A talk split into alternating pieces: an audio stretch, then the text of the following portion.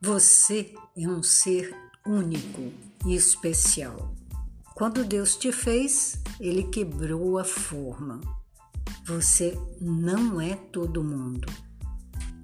Aquilo que funciona com outras pessoas pode não funcionar com você, mas aquilo que não funciona na vida de outras pessoas pode ser exatamente a ferramenta que vai te alavancar ao sucesso.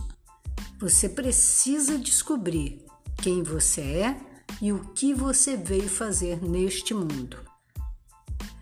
Deus tem um propósito para a sua vida. Você é único. Você não é todo mundo.